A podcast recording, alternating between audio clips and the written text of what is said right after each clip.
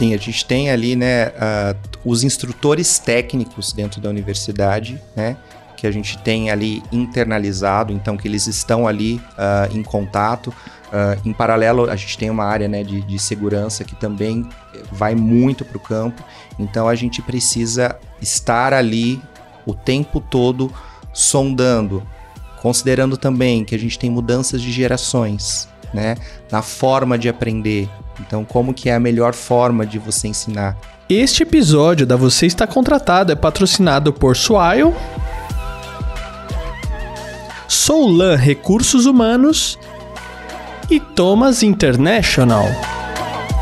Olá pessoal, sejam bem-vindos a mais um webcast da Você Está Contratado. E eu e Jedson hoje estamos aqui para conversar com o Douglas Cita, que é da Universidade Corporativa da CPFL. Seja muito bem-vindo. Muito obrigado pelo convite, é um prazer estar aqui com vocês. Prazer é todo nosso.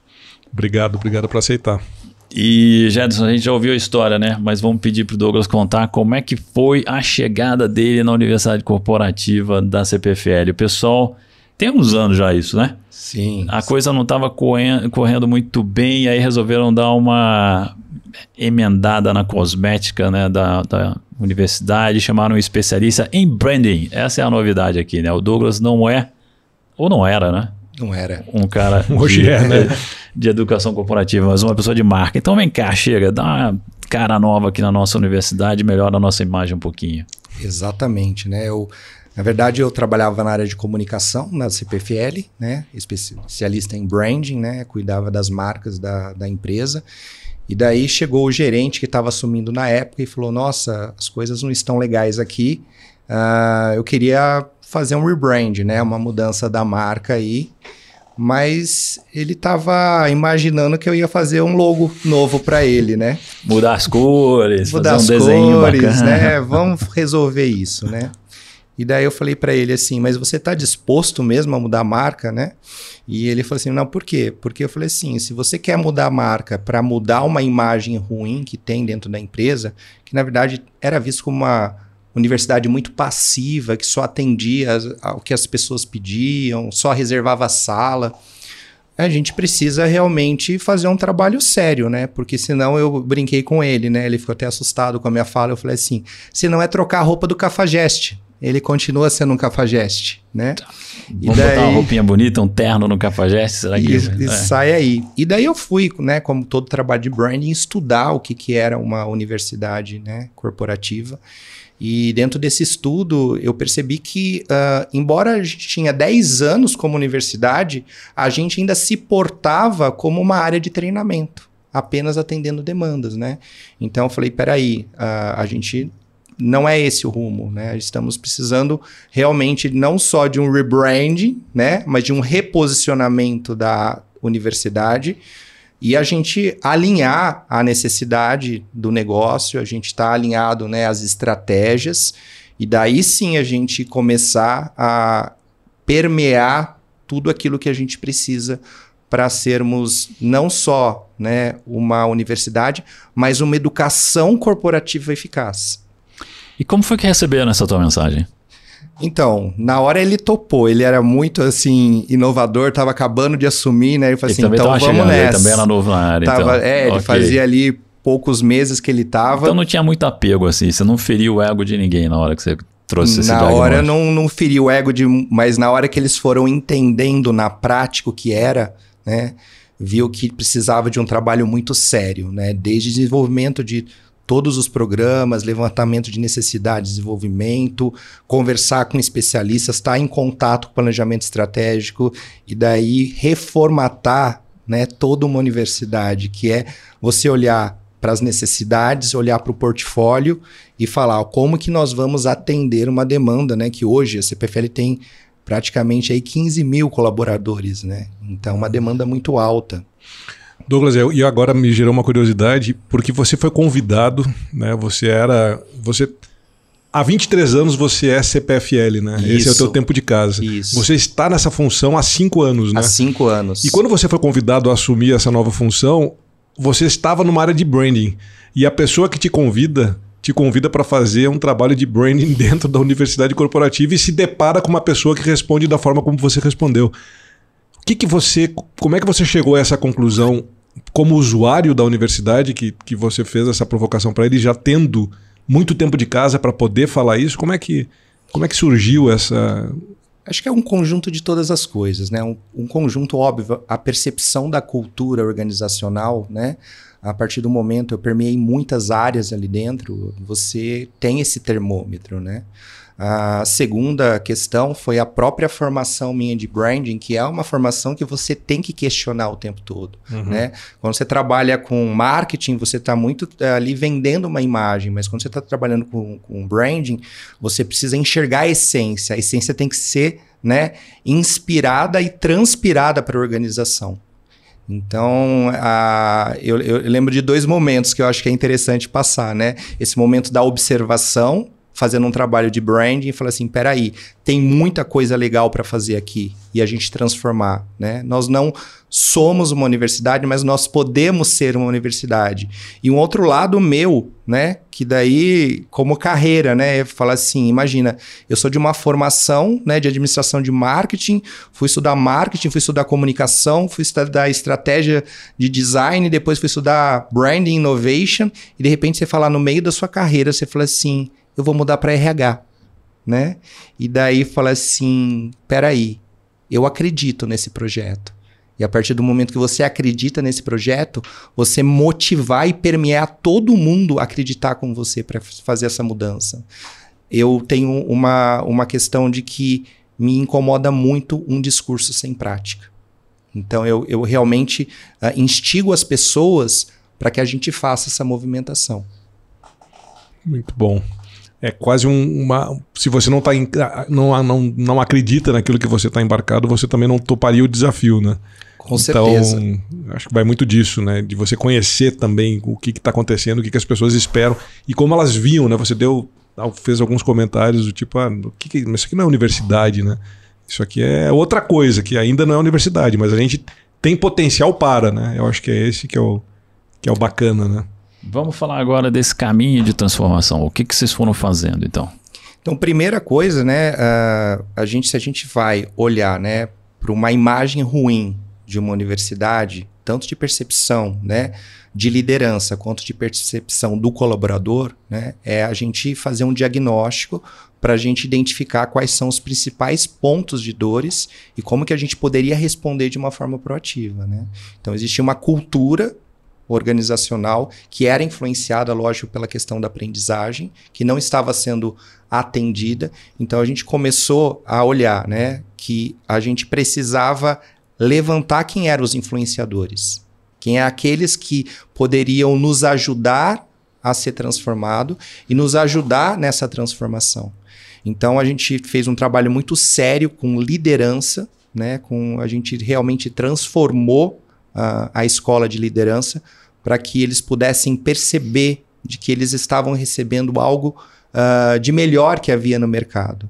E em paralelo, daí foi até uma, uma parte que eu até trabalhei muito mais afim, que eu trabalho até hoje, que foram os processos de team building. Uhum. Né? Então, fazer com que as construções das equipes pudessem sentir uma universidade muito mais participativa. E como universidade, criar o senso crítico no colaborador. Né? Eu, eu brinco muito lá com as pessoas que eu converso. É muito fácil a gente ter o discurso de diversidade. Hoje está na moda a gente falar sobre diversidade. Mas se a gente não aceita nem a diversidade de opinião, como que a gente vai conseguir né, trabalhar com uma equipe plural e a gente construir uh, junto a partir de ideias diferentes? O que, que vocês trouxeram de novidade de conteúdo e de formatos da entrega do treinamento? Sim. Primeiro, assim, estruturar trilhas, né? Acho que uma das questões que a gente precisava, uh, eu nesse estudo que eu fiz, uh, a primeira coisa que eu tentei identificar qual era a diferença entre treinamento e desenvolvimento. Uma pessoa chegando na área, né, que não sabia Sim. nada. Sim. E daí eu percebi que basicamente a gente trabalhava com treinamento. Então a gente estava ali entregando tudo a curto prazo, né? Aquelas 15 mil demandas que surgiam para você entregar no ano, todo mundo querendo fazer 15 mil treinamentos. Eu lembro de uma área que chegou a solicitar para nós no LNDT 65 treinamentos para fazer no mesmo ano. Tá. Né? Quer dizer, eles não iriam trabalhar, né? Então, quer dizer, olha a visão que as pessoas tinham, porque elas tinham foco muito do treinamento formal e muito de assim, vamos solicitar tudo. Então, mudar um mindset. Então, primeira coisa, a universidade ela não é responsável, né, pela sua formação. Ela não é responsável pela sua carreira. A universidade ela é uma facilitadora para que você possa crescer, né? Desde que estivesse alinhado com os objetivos do negócio. Então, desenvolvemos trilhas desde uh, conhecimento do negócio, porque a gente está num negócio técnico, vem pessoas para o corporativo o tempo todo, então conhecer a CPFL, né? conhecer né, a, a, a parte de energia né, em toda a sua extensão. Uh, tivemos nesse processo também que a gente foi né, adquirido pela State Grid, de repente a gente se transforma né, na maior empresa de energia né, do grupo, uh, e daí a gente precisava é, também trabalhar as questões culturais. Né? Então, uma empresa que uh, tinha uma herança né, estatal, e que todo mundo falava português e de repente a gente precisa ser bilíngue, uhum. né? incentivar essa questão uh, os soft skills, que a gente precisava não ficar apenas naqueles básicos que vão sendo colocados como tendência de mercado, mas quais são aqueles que nós estamos precisando, olhar com muito mais afinco para isso. E daí, lógico, né? Uh, transformar desde uh, formatos EAD antigos, uh, desenvolver né, a parte de tecnologia da universidade e pensar sempre nessa experiência do usuário. Né? E como funciona né, tocar uma universidade corporativa para um corpo técnico, né? Porque isso também é um desafio, né? Você falou aí de soft skills, mas é, eu imagino a CPFL formada de um corpo técnico muito forte, muito robusto, né? De, de gente, de engenheiros, de profissionais, né? Que estão embarcados nesse mundo de energia. Como é que é isso? Como é que você também é, provoca o interesse dessa comunidade né, para estar tá junto, junto com vocês na universidade corporativa? É primeiro... ou, ou a universidade corporativa é mais técnica de hard skills do que de soft skills? Como é que é esse equilíbrio da... É, a gente atua nas duas frentes, né? A gente é dividido ali em quatro escolas. A gente tem uma escola de liderança, uma escola né, de inovação em negócios, uma escola de excelência uh, no atendimento e uma escola de excelência operacional. Então a gente uh, tem essa, essa mistura e a gente permeia porque é o nosso negócio. Uhum. Uh, a gente precisa fazer funcionar. E um negócio em profunda transformação. Então, a, a partir do momento que você está adquirindo empresas o tempo todo, né, as suas necessidades e suas demandas relacionadas ao técnico aumentam. Qual que é o grande desafio? Como atingir o técnico? Uhum. Então, por exemplo, é muito fácil a gente falar de educação corporativa quando o cara está sentado ali na mesa dele e ele está com acesso ao computador dele, ou uh, quando ele pode ir ali na sala da universidade, passar por um treinamento. E mesmo na época que a gente viveu aí, né, da pandemia, de todo o trabalho remoto, dos treinamentos online. Mas e o cara que está no campo? Né? Que ele tem um horário para chegar, um horário para terminar.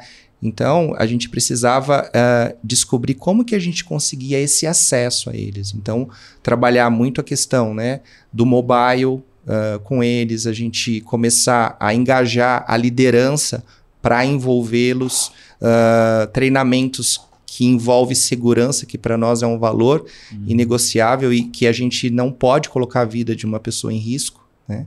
Então, é, esse sempre é o nosso desafio quando a gente está falando principalmente do técnico. Né? Uhum. Uh, sempre precisamos viver a experiência deles para poder entregar com qualidade. Uhum. Dá o acesso também, né? Sim. Isso que você falou de diversidade, né? de é, não ficar restrito ao pessoal do escritório, né? a, a universidade corporativa. Do tipo, é uma universidade de acesso a todos, né? Então, como fazer isso acontecer na prática, né? Exatamente. O, você falou de viver a experiência deles. Isso quer dizer que o RH que trabalha na universidade vai para o campo lá e ombro a ombro com o pessoal que está fazendo o trabalho para entender realmente como é que a gente pode entregar, chegar nele? Sim, a gente tem ali, né, uh, os instrutores técnicos dentro da universidade, né? Que a gente tem ali internalizado, então que eles estão ali uh, em contato. Uh, em paralelo, a gente tem uma área né, de, de segurança que também vai muito para o campo. Então a gente precisa estar ali o tempo todo sondando, considerando também que a gente tem mudanças de gerações, né, na forma de aprender. Então, como que é a melhor forma de você ensinar? A gente uh, precisa olhar para as tendências, né, para as metodologias ativas, para as melhores formas de aprendizado para todo esse público. Senão a gente acaba se perdendo. É, uma grande provocação que eu sempre faço né, lá, lá na empresa é que não é o treinamento que a gente quer dar, né? não é o que a gente quer ensinar a melhor forma e mais fácil para a gente. Mas a gente olhar pelo lado deles, né? do lado do usuário, lado da experiência e lembrar sempre né, que um, um risco muito grande que a gente tem é a gente se focar ali no, no resultado do NPS, na avaliação de reação. Poxa, eu quero que seja um show esse treinamento, que chega lá no final, eu tire um 8, um 9, um 10. Mas a pergunta é: qual é o aprendizado que fica? Ele está sendo absorvido? Ele está sendo colocado em prática? Né? Então, quando eu brinco, 65 treinamentos sendo solicitados, é eu preciso, ainda que eu faça um treinamento formal, eu preciso de um tempo para colocar isso em prática, isso ser absorvido no comportamento. Se eu vou para os treinamentos né, uh, que são externos, como que esse conhecimento, que às vezes é para acesso a alguns que foram, podem ser compartilhados com todos? E por fim, né, a gente incentivar também o desenvolvimento das pessoas como protagonistas mesmo, deles buscarem o conhecimento em todas as formas de desenvolvimento informal. Você falou, o importante é ver se, se o pessoal vai realmente aprender e colocar em prática aquilo que está sendo ensinado, né? Vocês fazem, vocês têm indicadores para o treinamento, né? Você falou do, do INPS, você mencionou isso da retenção, vocês acompanham, quais são que vocês acompanham? Sim, a gente tem o NPS, a gente tem uma avaliação de reação, né? E a gente tem toda essa parte do diagnóstico, né? Que a gente conversa muito com as pessoas para que a gente possa desenvolver, né? Um, um material adequado e depois a gente voltar para mensurar esses resultados que estão sendo atingidos. Então, de acordo com o diagnóstico, a gente levanta né, quais são esses pontos e daí nós vamos lá e fala assim: olha, está acontecendo, não está acontecendo. E hoje acho que a gente tem um, um grande desafio que a gente está hoje, né? Daí não falando uh, especificamente tanto do técnico, mas do corporativo, é de um mundo que agora se transforma em híbrido. Então, como dar um Sim. treinamento em que uma parte vai estar dentro de casa e uma parte vai estar presencial?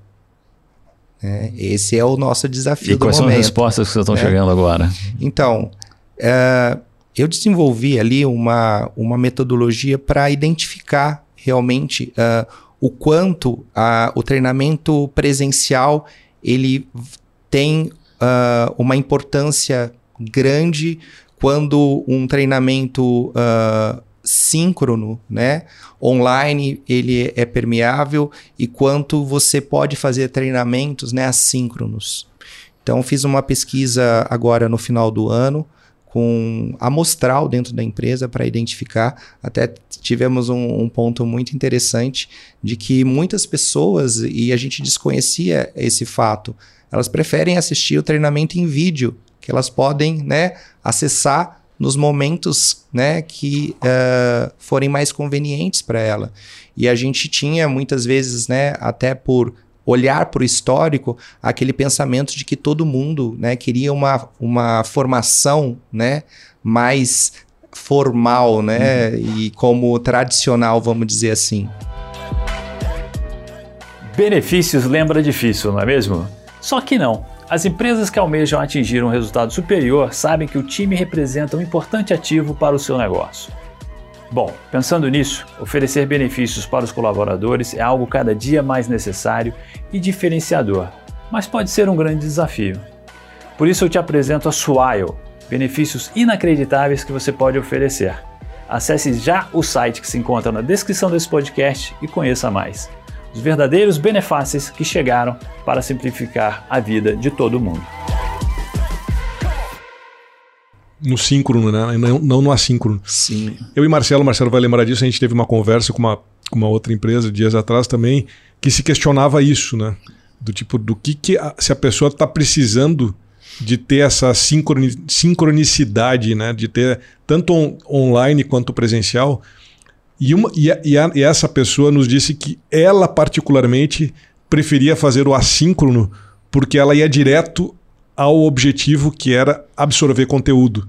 E no síncrono tem muita interrupção, tem muita pergunta, tem muito. E aí vai de perfil, né? E eu acho que também o perfil do negócio de vocês, né? A nossa é, comunidade funciona de que forma, né?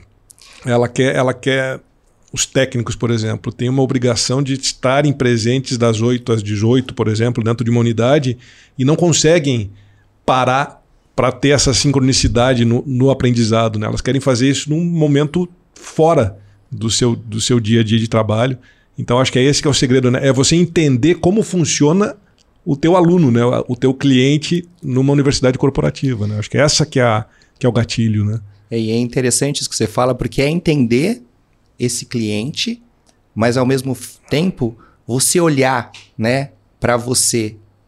Por exemplo, o quanto você falou, né, da pessoa poder assistir no horário que ela pode. Uhum. Mas aquele conhecimento muito técnico, que de repente a pessoa esquece, ela pode assistir novamente. Né? Sim, tá, tá.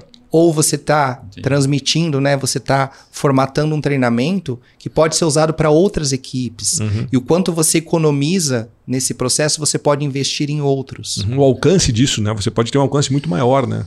Então... Eu brinco muito na, na questão, né? Que a pandemia foi muito rica para a parte de treinamento. Por quê? Porque nós uh, começamos a empurrar muito com a barriga a parte de informatização do online, do desenvolvimento, né? Eu até brinco, né, que uh, eu, o, o, pessoal chama do novo normal, eu chamo de prova de segunda chamada, né? Uhum. Porque era o que a gente já deveria ter feito lá atrás e a gente foi empurrando com a barriga. Então, será que a gente sempre precisa que essas coisas aconteçam e daí fica a reflexão que eu faço para mim, faço internamente, faço, né, para as pessoas que estão aqui. Será que a gente aprendeu a lição ou a gente vai continuar fazendo isso? Porque a partir do momento que a gente viu que a gente precisa lidar, né, com o desconhecido, e isso pode acontecer em qualquer momento, né? A gente não sabe como que a gente vai se preparar para isso? Como a gente vai preparar a liderança para isso?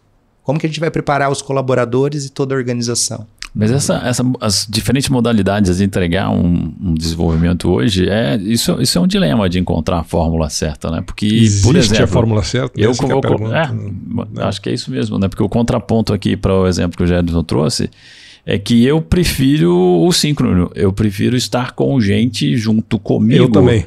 Porque, porque eu vou aprender com os outros que estão comigo. Exato. Eu vou aprender das perguntas que os outros Exato. farão, dos relatos que eles farão, das respostas eu... que eles darão para o facilitador. eu é? tenho curiosidade no coletivo. É. Né? Então, assim, eu, eu, eu, eu absorvo exatamente dessa mesma forma que o Marcelo está comentando.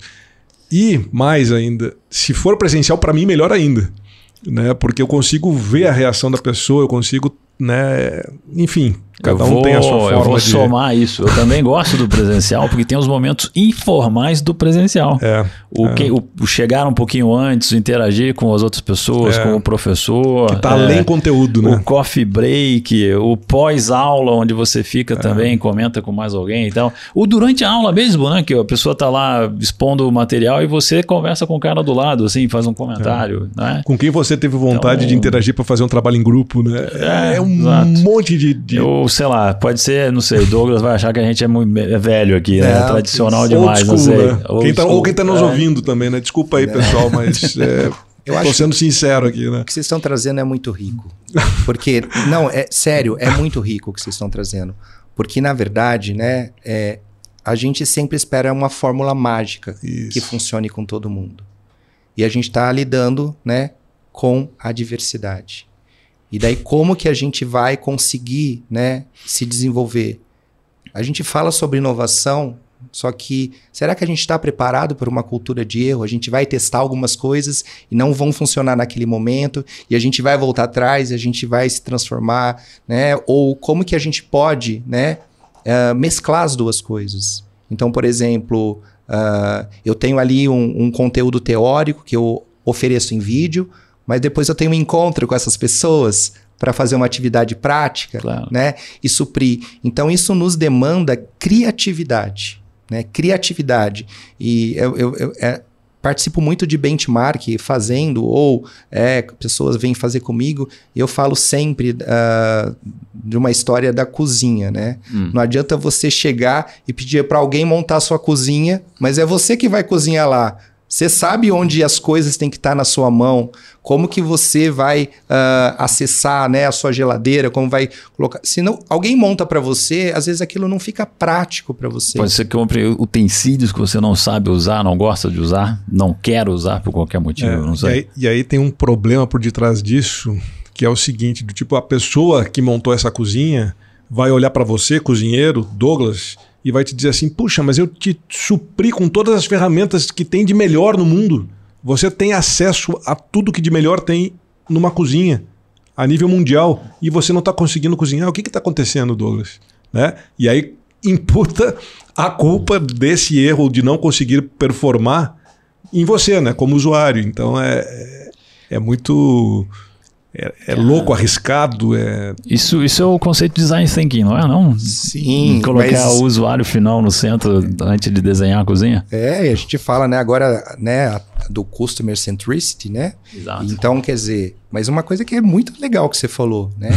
que é a questão da culpa. É. Como que as organizações hoje elas trabalham, né? Então, uh, ah, para você se justificar, né? Ah, então a culpa ou é do colaborador, ou a culpa é do RH, ou a culpa é do líder, né? Do instrutor. Do instrutor, é do material. do sempre, material de apoio. É. Então, quer dizer, vamos amadurecer. Eu acredito que as nossas organizações, elas agem muito como adolescentes, tentando se provar, tentando né, dizer que são melhores, que fazem isso, que fazem aquilo. Tá na hora de amadurecer e falar, gente, estamos junto nessa, somos vulneráveis. Uma expressão que eu uso muito, né? Tipo assim, a gente precisa de uma liderança sem botox, né? Aquilo que enfia um monte de botox na cara e parece tudo perfeitinho. As rugas estão atrás, gente, né? E a gente lidar com essa questão de que a gente precisa sim ser vulnerável e a gente precisa se dar a mão, né, para a gente construir junto, para a gente co-criar. Por que, que a gente não co-cria? Tipo, chegar, ó, RH, comunicação, uh, TI, TI, né? Vamos lá, e aí, ó, marketing, marketing. Né? junto. Todos os desafios que a gente tem, como que a gente pode fazer? E depois ir lá e conversar com as pessoas. E aí, time técnico, poxa, não dá para atender a necessidade. O que, que vocês acham desse caminho? Lógico que a gente não vai conseguir atender a individualidade quando a gente fala numa universidade corporativa. Uhum. Mas se a gente puder, né, ouvir e ver qual a melhor forma né, da gente atender ou ajudá-los também nesse processo né, de upskilling. Uhum. Não, e, ter, e ter uma percepção da maioria, né? A gente não vai conseguir agradar a todos, né? Você está responsável por uma, por uma unidade de negócio bastante crítica, né? Sim. E você tem que ter essa ciência também de que você não vai ter 100% de, de aprovação naquele produto que você está entregando, né? Mas tender a agradar a maioria, eu acho que é uma, uma responsabilidade também, né? Exatamente. Sabendo que não tem receita de bolo pronto, né? Então, ao não tem. o momento todo você tem que estar tá medindo os ingredientes e colocando aquele, aquele, temperinho que vai fazer a diferença no teu, no teu cliente final, né? E daí é... você precisa deixar o ego de lado. Opa, e daí num, que é o grande problema. Outro, é, entrou numa outra, é, numa outra seara aí, né? De... Porque isso daí você precisa deixar o seu ego de lado. É. Porque daí, como você pode falar que as pessoas têm que aprender se você não vive aquilo? Se você não é exemplo daquilo? Né? Então você precisa ter um autoconhecimento, uma visão crítica sobre você, né? sobre uh, a sua área, sobre a sua organização, para você promover né, o desenvolvimento e o crescimento. Senão você não evolui, você fica no discurso. E daí o discurso ele é cultural no nosso país, né? Então a gente precisa fazer esse movimento crítico, né? Que eu acho que é um pouco que vocês fazem aqui, de justamente trazer essas provocações para as pessoas falarem assim: peraí, eu estou dizendo que todo mundo quer ouvir, eu estou me importando em ser importante, em ser respeitado, mas qual que é o meu propósito? Aonde eu quero chegar? O que eu quero promover? O que eu quero deixar, né? Exatamente. Eu tô, eu tô ouvindo o Douglas, eu tô refletindo. Eu, eu, o liderança sem botox me chamou bastante atenção. gostei, é, é, gostei é. da frase assim. E aí eu tava pensando, eu queria, eu quero explorar você agora para falar de tendências na educação corporativa. O que que vem de novo aí de ferramental, de conteúdo, de tecnologia? Mas aí eu pensei né, o que, o, o que, que vai ser prático, né? O que, que vai trazer resultado de, de verdade. Eu estou pensando aqui, educação corporativa sem Botox. Né? Sim. Qual é a educação corporativa sem Botox para o futuro? Então, primeiro, a educação corporativa sem Botox é você uh, empoderar as pessoas. Se as pessoas sabem o que elas precisam se desenvolver e elas conseguem uh, ter uma visão né, da onde elas querem chegar, então você começa a olhar que a educação corporativa ela é uma parte muito pequena do seu desenvolvimento. Ok. A gente está falando que o, tem que ser autodirigido agora, né? Exatamente. E, mas por que, que é muito pequena? Por quê? Porque você não consegue atender toda uma organização e as necessidades de cada um.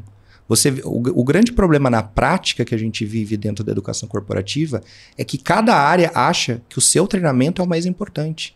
E que aquilo que ele precisa. Ué, mas eu também achava. mas não é a gente olhar, não é, né? né? não é a gente olhar para o futuro da organização a gente tem olhado muito por agora. Né? Eu até comecei a falar e eu, eu acabei não, não, terminando, né? Mas quando a gente se centra no treinamento, a gente está falando de curto prazo, desenvolvimento médio prazo. Quando a gente fala de educação, a gente fala de longo prazo. Uhum. E daí, como é pensar nossa organização a longo prazo? Quantas organizações morreram porque não estavam preparadas né, para o futuro?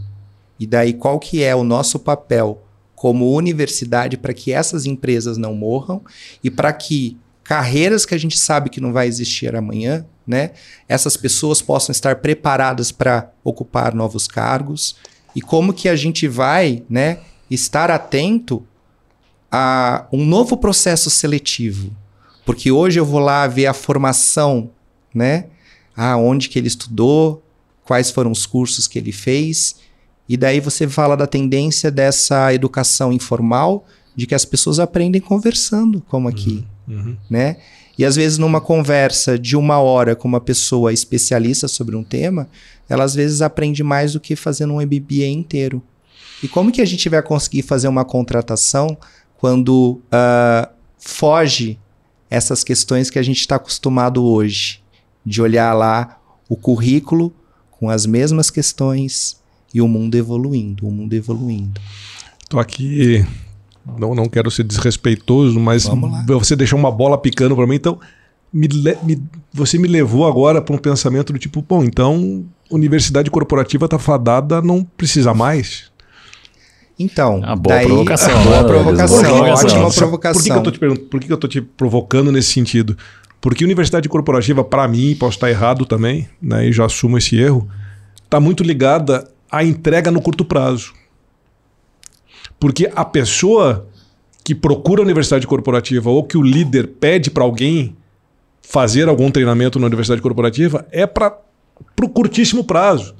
Não é para essa visão de futuro, de criar né, a empresa do futuro, do tipo a tendência do futuro. Não, não.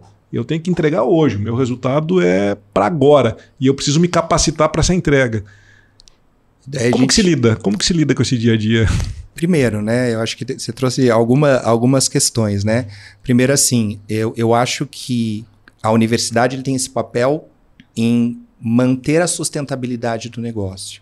Então, tem questões chaves que é o papel, sim, da universidade. Uh, eu, na questão da formação do indivíduo, eu acho que é uma parceria entre a educação formal e a informal. Uhum. Agora, nessa loucura de quantidade de demandas né? Eu, daí eu trago outra provocação. Por quê? Por que, que a gente está solicitando? Como que a gente tem funcionado até hoje? Uh, às vezes, eu vou ser bem sincero com vocês, eu vejo que tem problemas de contratação e quer resolver depois com educação. Então, é importante a gente avaliar quantas vezes é solicitado um treinamento. Por quê? Porque o líder não tem coragem de ser líder e dizer o que ele pensa, o que ele quer, ou direcionar uma equipe.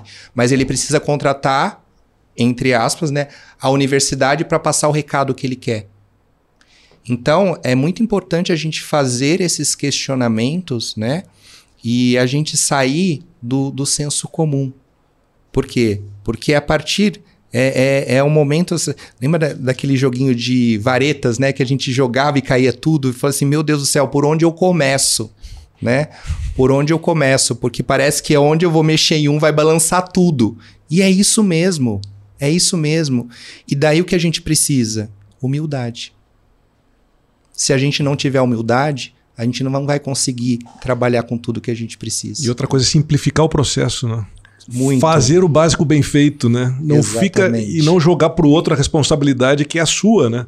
Assuma a sua responsabilidade e vá lá falar com o teu liderado, né? Aquilo que você quer. Não use artifícios, né, para fazer o negócio acontecer, né? Exatamente. Bacana você trazer isso pra gente. Vamos fechar e deixar um gostinho de quero mais aqui? Vai a responsabilidade do Douglas. É. Já provoquei bastante Douglas aí. O- vamos dar uma recomendação para quem está hoje dentro de uma universidade corporativa. O que, que você acha que é o cerne assim, da questão para ser bem sucedido?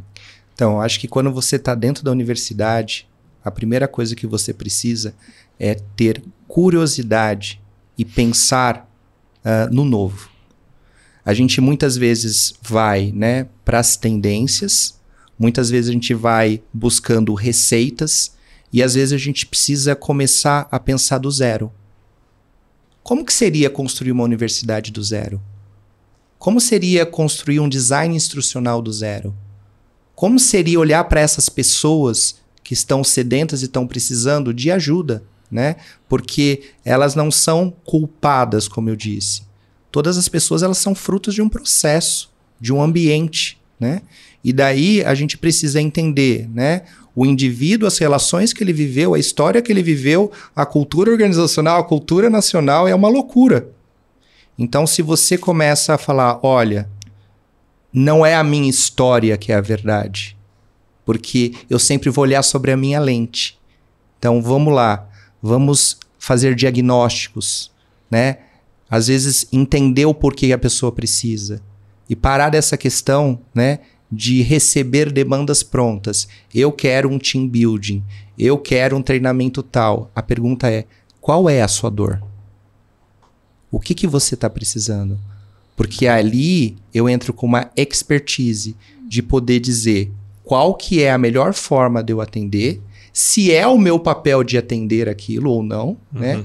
E de uma certa forma ajudar essa pessoa, né, no seu autodesenvolvimento ou no desenvolvimento formal, se for o caso. Parar de tirar pedido e atuar realmente como consultor.